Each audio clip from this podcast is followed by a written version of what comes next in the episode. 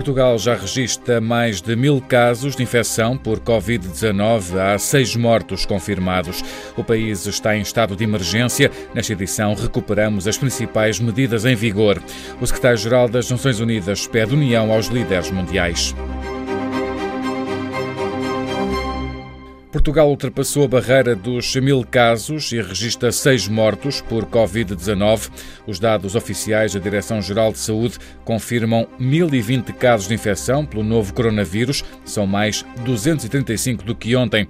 O número de mortos subiu para seis, duas mortes na região de Lisboa, duas na região centro, uma no norte e outra no Algarve. Dos mais de mil casos confirmados, há 126 pessoas internadas, 26 delas em unidades de cuidados intensivos. Cinco pessoas já recuperaram.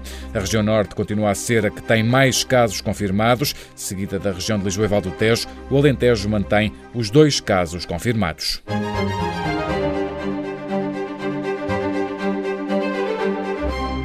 Por estes dias de estado de emergência, a regra é ficar em casa, sair só para trabalhar, no caso de não ser possível o teletrabalho, ir ao supermercado ou à farmácia. Regras que são ainda mais apertadas para os idosos com mais de 70 anos e doentes crónicos. Estes só podem sair à rua em situações excepcionais, como explicou o Primeiro-Ministro António Costa. Para assegurar a aquisição de bens que necessitem ou para irem ao banco ou ao CTT tratarem, por exemplo, da sua reforma, eh, para eh, ir se deslocarem ao centro de saúde, para fazerem pequenos passeios higiênicos nas imediações da sua residência ou para passear os animais de companhia. Já quem estiver infectado ou tenha tido contacto com algum infectado fica obrigado a permanecer em casa. Quem não cumprir incorre no crime de desobediência. Pessoas que estão doentes, contaminadas com o coronavírus ou que estão por decisão da autoridade sanitária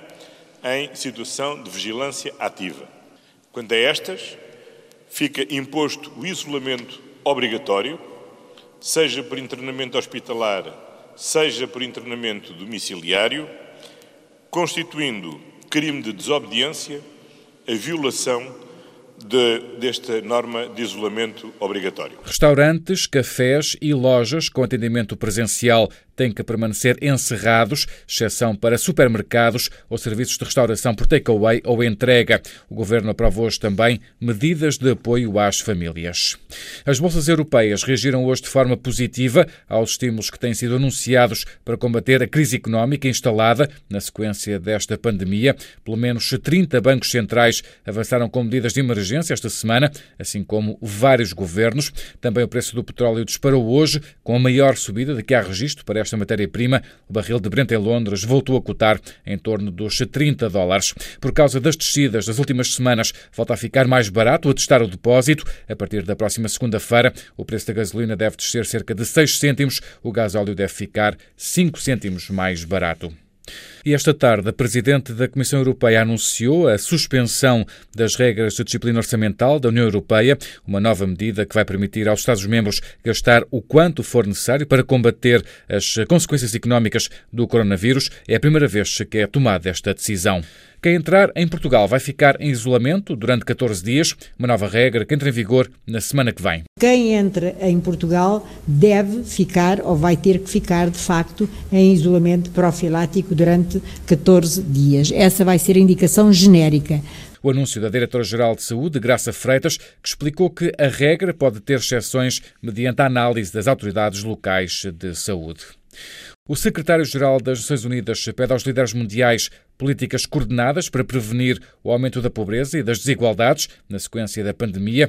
António Guterres apela também à solidariedade na área da saúde. Esta é, acima de tudo, uma crise humana que exige solidariedade. A gestão desta crise pode também ser uma oportunidade única. Feita corretamente, poderemos apostar numa recuperação que trilhe um caminho mais sustentável e inclusivo. Apelo a todos os líderes mundiais que se unam e disponibilizem uma resposta urgente e coordenada.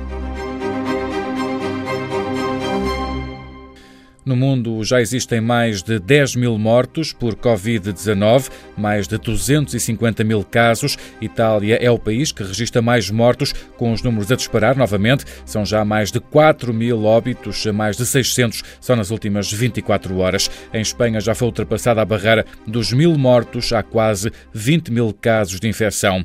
No Irão, situação grave também. O novo coronavírus mata pelo menos uma pessoa a cada 10 minutos. É o terceiro país do mundo a registrar mais mais mortes depois de Itália e da China. No Brasil foi decretado o estado de calamidade pública. O país anunciou fecho de fronteiras a partir da próxima segunda-feira para nacionais da Europa, Austrália e vários países asiáticos. São restrições válidas por um mês e abrangem todos os passageiros de voos provenientes do espaço económico europeu, China, Japão, Coreia do Sul, Austrália e Malásia que não tenham residência no Brasil ou uma justificação profissional ou familiar para entrar no país. No final deste relatório, nota ainda para uma plataforma online que tem por objetivo pôr a comunidade científica ao serviço de investigação da Covid-19.